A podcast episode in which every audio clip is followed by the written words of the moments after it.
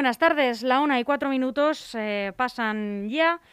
Y seguimos en directo en el estudio de LGN Radio. Como les anunciábamos al comienzo del informativo, aunque con un pequeño cambio de horario, el directo, ya saben, ya tenemos en la mesa de este estudio a Javier Castillo, portavoz del Partido Socialista en Torrejón de Ardoz. Muy buenos días, Javier.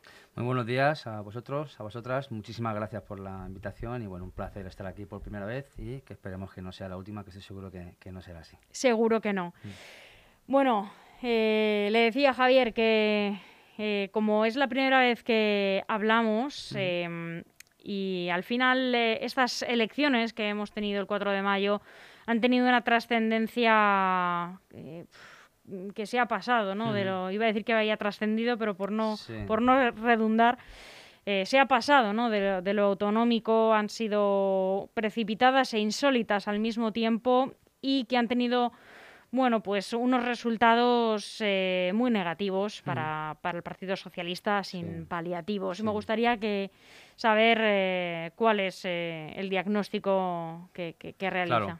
Claro, Bueno, yo creo que ha sido un, punto de, inflexión. Yo, yo no haría un discurso circunscrito solo al Partido Socialista. Yo creo que el conjunto de, la izquierda en la Comunidad de Madrid tiene que hacer un ejercicio de, de reflexión ¿no? acerca de porque hemos perdido tantísimos votos, no en este proceso. Yo creo que lo malo no es este hecho puntual como tal, sino un poco la tendencia, ¿no? Y no solo la tendencia, sino un poco la expectativa, porque uno tenemos siempre los mejores objetivos y pensamos que tenemos los mejores programas, pero muchas veces las expectativas no concuerdan con esos objetivos. Entonces yo creo que es un momento de hacer un, un análisis, porque sí que es preocupante ya no solo el, resultado en sí de la Asamblea de, Madrid, es verdad que al final 24 diputados, a mi juicio, no representa para nada la dimensión y magnitud que tenemos que tener los socialistas y las socialistas en la Comunidad de Madrid. Es que en municipios donde estamos gobernando, que es en la mayoría, y sobre todo en la mayoría de los grandes municipios de la Comunidad de Madrid, hemos visto unos resultados que son preocupantes de cara al apoyo a, a los progresistas de la Comunidad de Madrid. Entonces, yo creo que tenemos que hacer un ejercicio primero de reflexión profundo no solo de hablar, yo creo que es un momento, sí que es un momento de, hablar y yo desde luego lo estoy haciendo, pero también de escuchar. Y no solo entre nosotros, sino también a los ciudadanos. Yo una de las cuestiones que percibimos los que estamos en el municipalismo es que quizá no, no hemos sido capaces de trasladar un proyecto con la autonomía suficiente que precisa no la Comunidad de Madrid, sino el conjunto de todas las comunidades autónomas de España. Somos un partido plural y los intereses y objetivos de los ciudadanos en función de la región son distintos. Yo creo que tenemos que un poco amoldar nuestra propuesta, que a mi juicio es la mejor que hay en la Comunidad de Madrid, pero a nivel discursivo incluso para volver a seducir y a enganchar a los intereses de los ciudadanos de la Comunidad de Madrid. Entonces, primero creo que tenemos que tener ese contexto autónomo en la, en la federación y luego también creo que tenemos un, problema de desconexión con la gente joven. A mí eso me, preocupa, profundamente porque eh, ese contexto de desconexión pues nos pone casi fecha de caducidad. Si eh, entre los ciudadanos más o menos que he mirado por debajo de 45 años, eh, el apoyo se desploma. Por encima de esa edad, mucha gente vota ya por una cuestión de cultura política, que independientemente de las circunstancias van a apoyar a su opción. Entonces yo creo que tenemos que, como digo, seducir a esa gente joven de la Comunidad de Madrid. Y es que además nuestro proyecto sé que es el que representa a la inmensa mayoría de los madrileños. Lo que tenemos que es que a nivel discursivo que lo comprendan. Y hablar de otras cosas, eh, por no extenderme eh, demasiado, yo creo que hemos tenido eh, dos años de, de legislatura en la que con una presidenta que me parece una absoluta irresponsable, ya no en pandemia, que también lo ha sido, haciendo oposición a quien está gestionando esta pandemia. Yo, por ejemplo, estoy en la oposición en Torrejón de Ardoz y yo lo que he hecho es, con lealtad institucional, proponer y ayudar al equipo de gobierno a que todos salgamos de esto cuanto antes. La presidenta de la Comunidad de Madrid ha estado en otras y quizá deberíamos haber eh, sido especialmente duros con ese tipo de, política. Por tanto, estamos en ese eh, eh, proceso de, de análisis, de autocrítica. Yo también quiero dejar claro ya, ya, por último que yo no estoy para nada de acuerdo en que los ciudadanos de Madrid no sepan votar, porque el mismo criterio que nos ha dado mayorías constantes es el que ahora mismo nos ha mandado un poco al rincón de pensar. Y desde ese rincón de pensar, como digo, estoy convencido de que vamos a volver a seducir a los ciudadanos de, Madrid. ¿Considera Javier que tiene que pensar el partido a nivel eh, autonómico como mm, le invita a reflexionar. hace un par de semanas veíamos a tres alcaldes socialistas de grandes municipios, como eran Javier Ayala, Sara Hernández y a Natalia de Andrés. Sí eh, hablaban de la rebelión de los alcaldes del sur. Bueno, yo tuve la oportunidad de hablar con Natalia Andrés, que me, contaba eh, personalmente que, no se trata de una rebelión, sino de invitar al partido a que se acerque a los municipios eh, en los que, bueno, pues en Torrejón sois la segunda fuerza política, mm.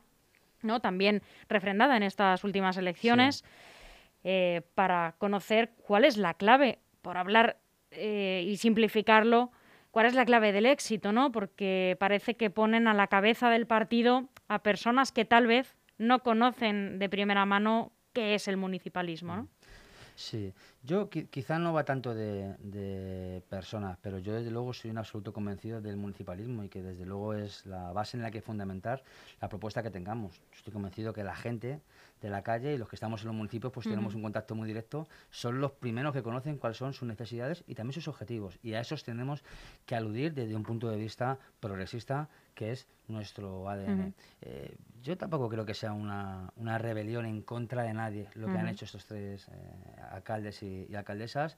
Y sí que quizá bueno pues han querido significar que como digo digo invitar a la reflexión. Sí es un punto de inflexión y, yo creo que es que debemos hacer esa reflexión ese análisis autocrítico y decir oye claro que el municipalismo tiene que ser muy importante en el próximo eh, proyecto que hagamos en la Comunidad de Madrid, en el Partido Socialista de Madrid, como digo, porque creo que tenemos un conocimiento profundo de las necesidades del conjunto de la Comunidad de Madrid, que evidentemente lo repetimos respecto a Ayuso, que está más allá de la M30. Yo creo que somos una comunidad de grandes ciudades y yo creo que alude un poco a eso, ¿no? A, ese escenario reflexivo, autocrítico y decir, oye, que los municipios tenemos que ser importantes en función del conocimiento que tenemos de las necesidades que son desequilibradas en función de cada ámbito comarcal dentro de la comunidad. Yo eh, conozco un poco la comunidad de, Madrid y, quizá pues las prioridades que tienen ciudadanos en el sur de Madrid no son las mismas que tienen en el corredor de Henares y tenemos que amoldar nuestra propuesta también a sus necesidades. Em, después de este varapalo electoral, eh, Ángel Gabilondo eh, no recoge su acta de diputados, propone una gestora y la gestora finalmente em, bueno, pues propone a Hanna Yalul como eh, portavoz en la Asamblea de Madrid eh, hasta que bueno, finalmente se celebren unas primarias. ¿Considera que va a ser la candidata en 2023? ¿O sería la mejor opción o es preferible hacer unas primarias y bueno, ya se verá? Pues en este precioso, en este periodo reflexivo, yo la verdad es que huyo por completo de hablar del quién y mucho más del qué. ¿Será Hanna Yalul la, la persona que escenifique ese cambio, quien lidere ese cambio? Pues será en función de, como digo, nos escuchemos y cuando nos escuchemos todos nos vamos a ubicar. Estoy de acuerdo en, lo que dice Hanna Yalul, pues estaremos todos con ella. Que hay quien no está con la, propuesta, pues tenemos un partido que es rico en procesos internos, lo acabamos de ver en, Andalucía, aquí tenemos un militante, un voto y al final serán los militantes los que decidan qué rumbo tomar en la federación. Yo lo que espero es que ese rumbo esté fundamentado en ideas. Este es mi proyecto, estas son mis ideas. En función de ellas, que cada uno se ubique. Y, oye, ¿y por qué no? Quizá todos lleguemos a, un acuerdo, a un consenso. Este análisis que yo estoy haciendo, la verdad es que encuentro que lo comparten la inmensa mayoría y pues posiblemente desde ahí surja, surjan esos liderazgo. Pero es importante hablar primero del qué antes que del quién. Nos vamos hasta Torrejón, a su municipio para saber qué balance eh, hace de este bueno año ya año y pico de, pandemia. Además, eh, Torrejón tuvo desgraciadamente un mm. protagonismo, eh, un gran protagonismo al comienzo de, la pandemia porque fue uno de los primeros, si no el primer foco. sí, junto con, la Bastida. sí. Otro municipio sí, fuimos el... Por lo menos en la comunidad. Lamentablemente sí, a, nivel, a nivel nacional, digamos que la, de las grandes ciudades fuimos la, primera. Nos golpeó duramente el virus. Es verdad que yo creo que fuimos rápidamente conscientes de la magnitud del virus, de la afección que, tenía.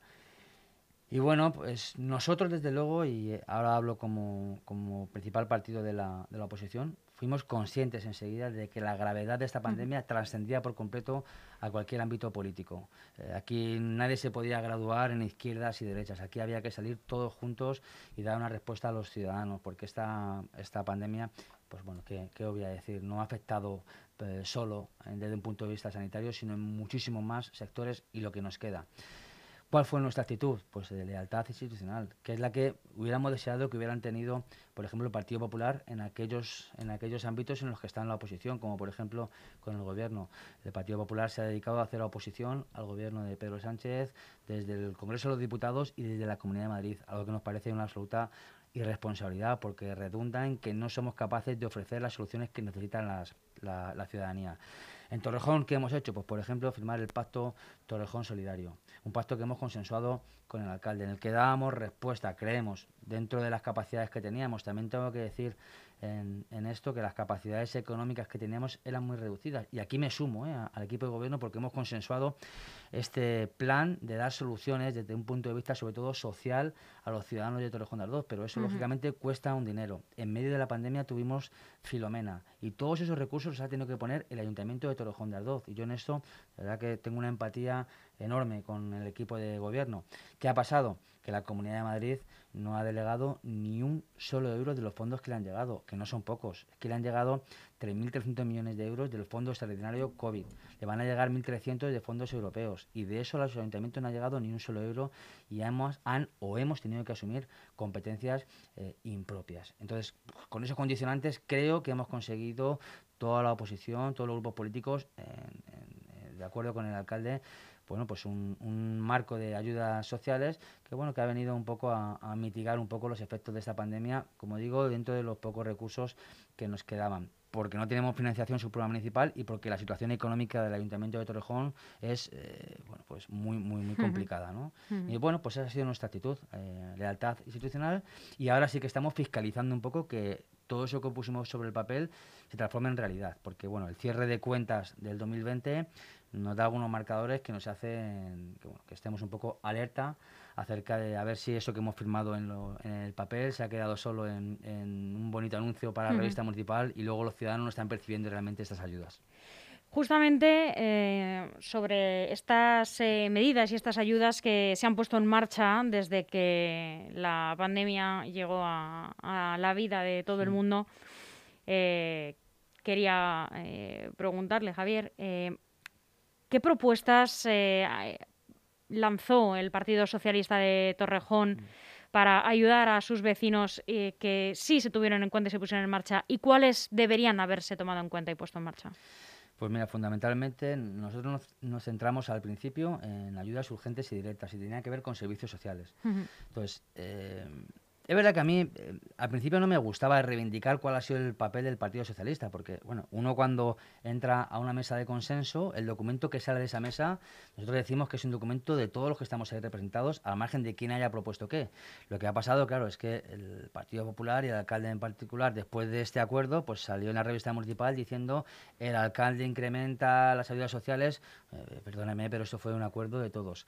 Y si vamos a ponernos a reivindicar qué ha hecho cada uno, bueno, pues nosotros tenemos un, un documento que además está fechado y, podemos eh, enseñar, mostrar a quien, a quien quiera, donde hacíamos una serie de propuestas vinculadas, como digo, a, ayudas sociales. Hmm. Y están muy, muy relacionadas con lo que vivimos diariamente en el grupo municipal, donde nos eh, suben ciudadanos con, con, problemas de, muy difícil solución.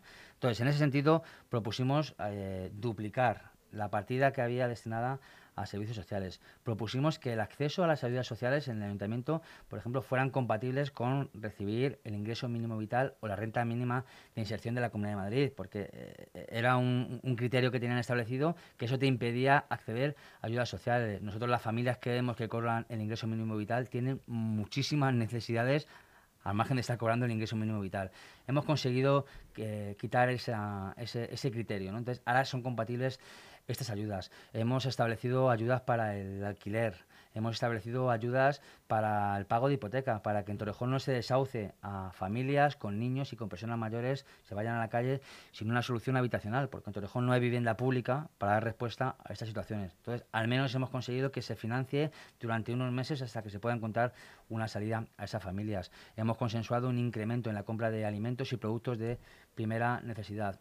Eh, a fin de cuentas, como digo, son cuestiones muy, muy concretas y creo que los ayuntamientos tenían que dar respuesta a esas necesidades porque somos los que mm, mayormente las conocemos. Lo que necesitamos, y yo reivindico para el Ayuntamiento de Torrejón, porque el alcalde no lo va a hacer, porque al final está pegado a las órdenes de Isabel Díaz Ayuso. Yo lo que reivindico desde aquí es financiación para los ayuntamientos, que han asumido un gasto descomunal como consecuencia de la pandemia y como consecuencia de Filomena. Además, en la Federación de Municipios Madrileña, de la que formo parte, así lo estoy reivindicando, y de la Comisión de Hacienda, para que se financie a los ayuntamientos que han dado un ejemplo de cómo gestionar eh, todo este año tan complicado que llevamos.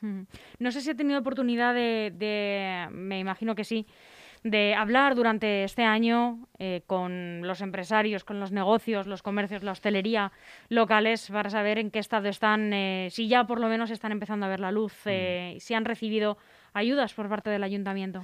Claro, no es que tenga oportunidad, es que hablo con ellos semanalmente porque me parecen un sector fundamental y que lo han pasado y lo están pasando. Y lamentablemente en zonas como Torrejón de Ardoz lo van a pasar muy mal. ¿Por qué? Primero, porque durante este año de pandemia, donde lógicamente la actividad hubo que reducirla a cero en algunos momentos, eh, la gente, los autónomos, los pequeños empresarios van al día, no tienen un colchón con el que pasar eh, meses y pagar a sus empleados. Lo han pasado muy mal han hecho esfuerzos, eh, de verdad que sobrehumanos en, en algunas circunstancias. ¿Qué ha pasado en la Comunidad de Madrid o en, Torrejón de Ardoz? en la Comunidad de Madrid sobre todo, ¿no? Que al final vimos que Isabel Díaz Ayuso se ponía la bandera de ayuda a los hosteleros y yo que hablo con hosteleros de Torrejón, ellos saben que no han recibido ninguna ayuda de la Comunidad de Madrid. Entonces, la gente que va a la hostelería siente que como han establecido ese horario de apertura, se ha ayudado a los hosteleros, pero ayudas directas no ha habido ni una por parte de la Comunidad de Madrid. En la campaña de las elecciones autonómicas, el Ayuntamiento de Torrejón, el alcalde envió un escrito a los hosteleros y comerciantes diciendo que Isabel Díaz Ayuso les iba a financiar con un fondo de no sé cuántos cientos de miles de euros a cada uno de ellos. Eh, primero, no se ha hecho y segundo, esa medida la había anunciado el Gobierno de la Nación. 11.000 millones de euros para el conjunto del país. A los hosteleros y comerciantes de Torrejón de Ardoz, la única ayuda que les ha llegado ha sido desde el Ayuntamiento de Torrejón, desde el Pacto Torrejón Solidario, que acordamos una línea de financiación que era de 500 euros y luego fue de 1.000 euros. Eso, desde luego, no es, lógicamente, solución para absolutamente nada. ¿Cuál es la vía que yo creo que se puede hacer desde un ayuntamiento para ayudar a los hosteleros, a los comerciantes? Pues apostar por el comercio local, apostar por la hostelería local. ¿Qué ha hecho el ayuntamiento de Torrejón de Ardoz?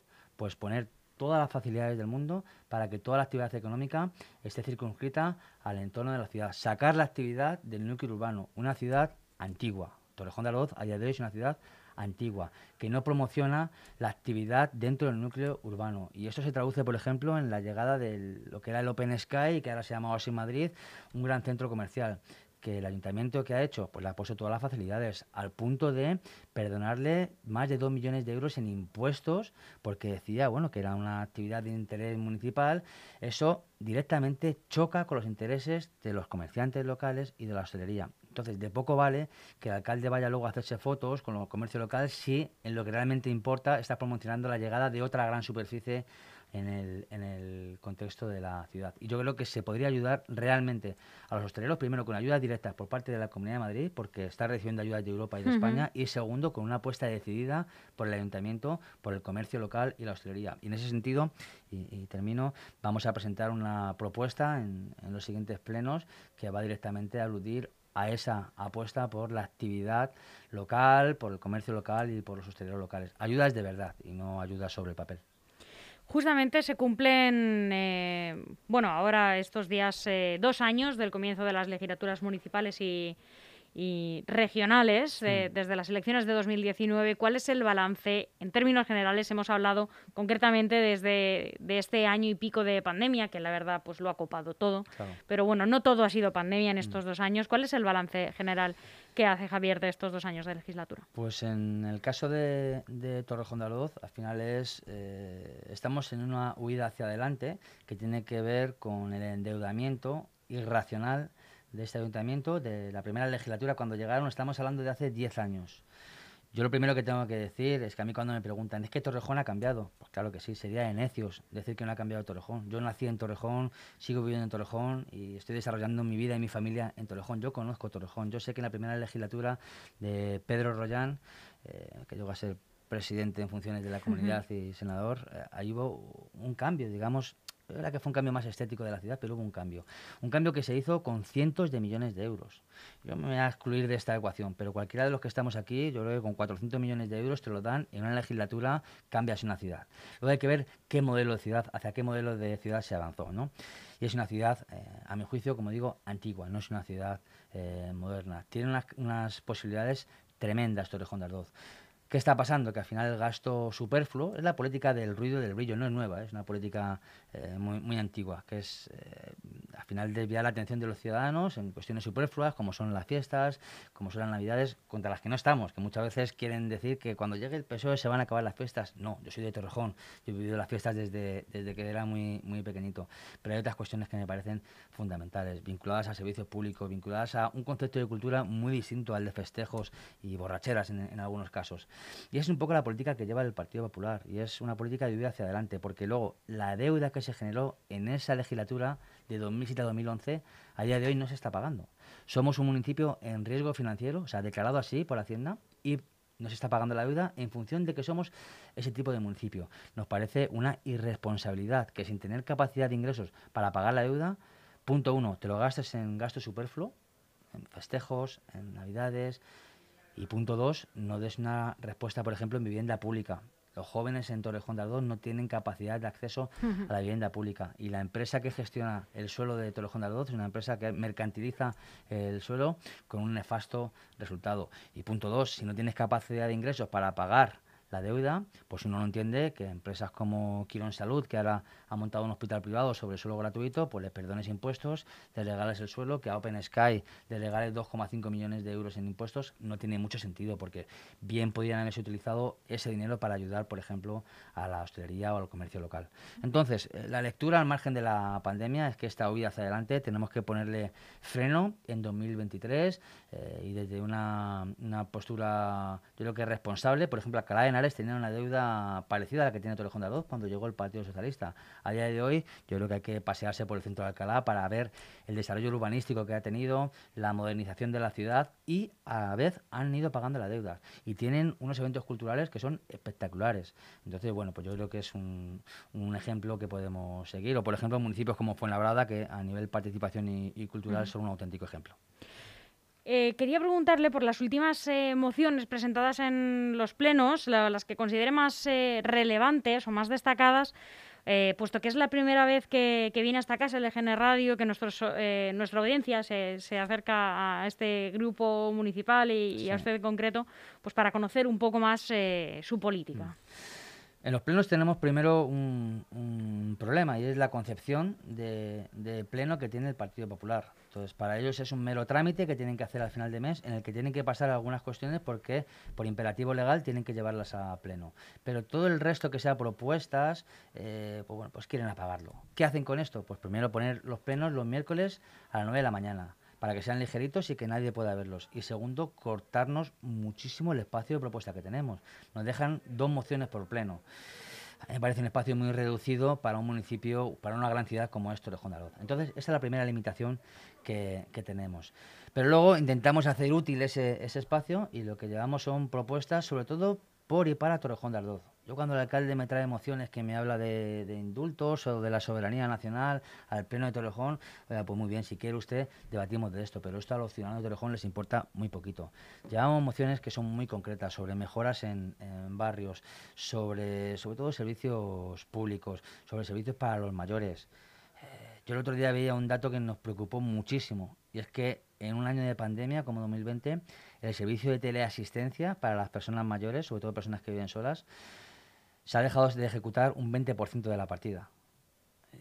Y bueno, pues esas son las cuestiones que digo que al final el papel lo soporta todo y cuando haces la, la, una apuesta uh -huh. por lo superfluo y demás, eso es lo que hay detrás. Por lo que reivindicamos es que ese eh, gasto social, esa eh, apuesta por la cultura distinta a la que hay ahora mismo, esa concepción de, de, cultura ligada al festejo, creemos que hay otra, otra vía mucho más grande de explorar esa cultura en la calle. Y bueno, pues las mociones que llevamos suelen estar vinculadas a mejorar la, educación pública, a mejorar los servicios públicos, a mejorar los parques y jardines de la ciudad, a hacer más efectivos los contratos que tenemos y además desde la responsabilidad. Cuando pedimos mejorar, por ejemplo, el contrato de residuos urbanos o el contrato de parques y jardines, es porque la ciudad está sucia, porque los parques están mal mantenidos y porque de poco vale que digas que has inaugurado 200 parques, como dice el alcalde, que ahora al parecer somos una reserva de la biosfera mundial en Torrejón de Ardoz, si luego no los mantienes.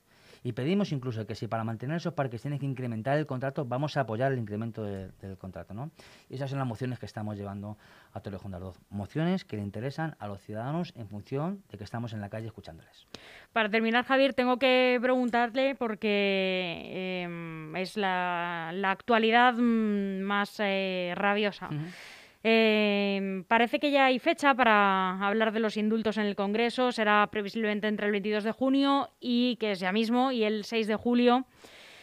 Y quisiera saber su valoración. Eh, ¿En qué cuerda eh, está? además también la ha hecho la ha hecho pública. Yo creo que son momentos que hay que tener responsabilidad histórica, responsabilidad histórica y valentía. Y luego también pedagogía. La derecha y el independentismo se retroalimentan, se necesitan. Y esto no es una opinión, solo hay que ver datos concretos. Cada vez que hay un gobierno de la derecha en el, gobierno de España, al término de esa legislatura, el independentismo crece, se nutre del discurso crispado. ¿Y cómo puede tener más fuerza el independentismo? En función de la representatividad que tenga en el Parlamento de Cataluña y en el Congreso de los Diputados. A día de hoy, la derecha que se pasó de frenada con la represión, por ejemplo, Ciudadanos, tiene un grupo parlamentario que es menor que el de Esquerra Republicana de Cataluña.